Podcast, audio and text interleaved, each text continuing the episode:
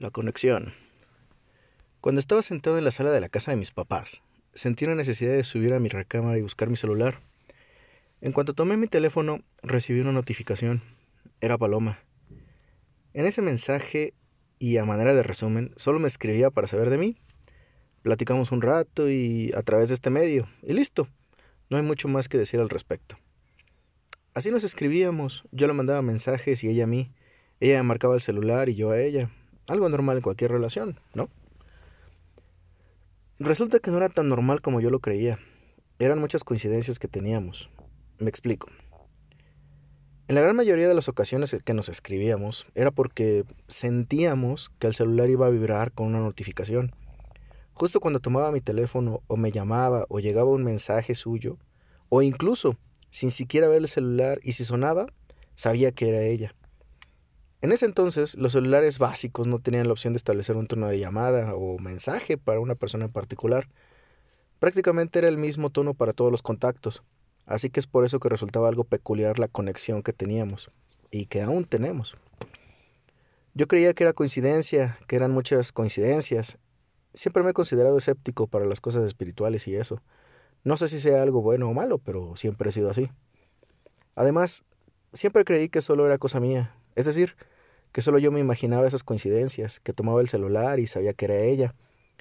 Era el amor, caray, y como tal, quería ver arcoíris, cielos azules y demás. Mi sorpresa fue mucha cuando Paloma me comentó en algún momento: Oye, te voy a decir algo, ¿ok? Cuando me marcas o me mandes mensaje, sé de antemano que eres tú. Ella me dijo: Ah, órale, ¿y cuál es el tono que tienes para mí? No, mi celular no tiene esa función. Yo sé si me marcas o no. Sé si me escribes o no. Ah, caray. ¿Tú también? Le respondí. O le pregunté, mejor dicho. ¿Cómo? ¿Tú sabes también?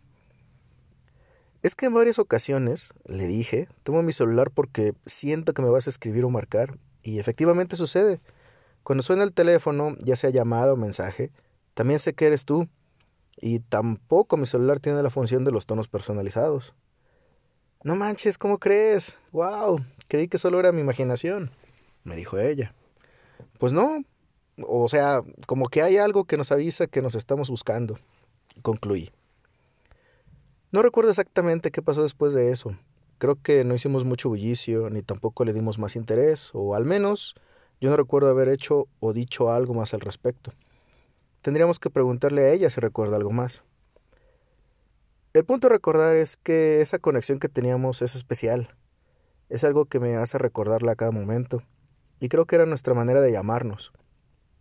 De saber qué estábamos haciendo, dónde estábamos. Y lo más importante, saber si estábamos pensando el uno en el otro. Esa conexión que no podemos explicar y que no queremos hacerlo.